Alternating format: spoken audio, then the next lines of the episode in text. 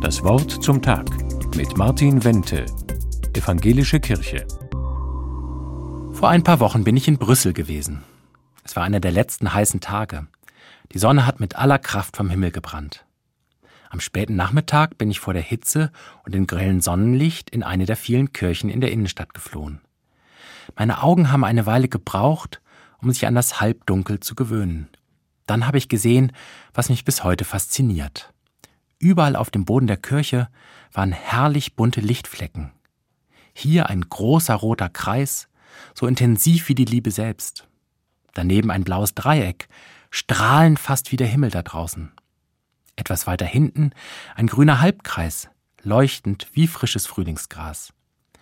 Überall auf dem Boden der Kirche bunte Lichtflecken, vielfach kombiniert in ihren Farben und Formen, wie ein riesengroßer Blumenstrauß im Hochsommer. Nachdem ich eine Weile fasziniert in diese Farbenvielfalt auf dem Kirchenboden eingetaucht bin, habe ich mich umgeschaut. Woher kommt die Farbenpracht? Ich entdecke an der linken Seitenwand vier hell erleuchtete Kirchenfenster. In ihnen sind Personen dargestellt, in bunten Farben. Szenen aus der Bibel sind es.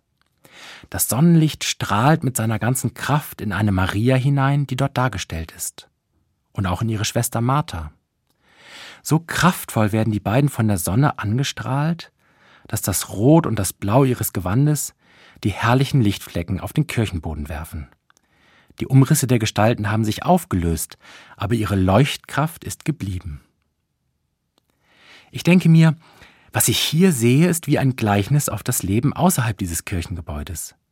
Immer wieder begegne ich Menschen, die etwas ausstrahlen. Eine Frau wie Martha, die dreimal in der Woche einer Ukrainerin hilft.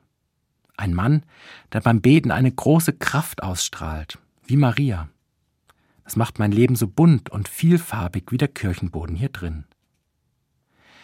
Und ich glaube, diese Menschen strahlen etwas aus, weil sie selbst angestrahlt werden von einer größeren Lichtquelle, der wahren Sonne, von Gott. So wie die Sonne in die Kirchenfenster hineinstrahlt und die Personen in den Kirchenfenstern dadurch vielfarbige Lichtflecken auf den Boden werfen, so bringt Gott die Menschen zum Strahlen. Ihr Auftreten und ihr Tun wird vielfarbig und hell.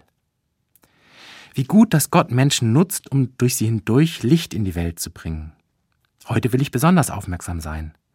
Wenn mir ein Mensch etwas Gutes tut, etwas, was mein Leben bunter macht und zum Leuchten bringt, dann will ich der wahren Lichtquelle dahinter danken. Gott, der Sonne des Lebens. Martin Wente, Ludwigsburg, Evangelische Kirche.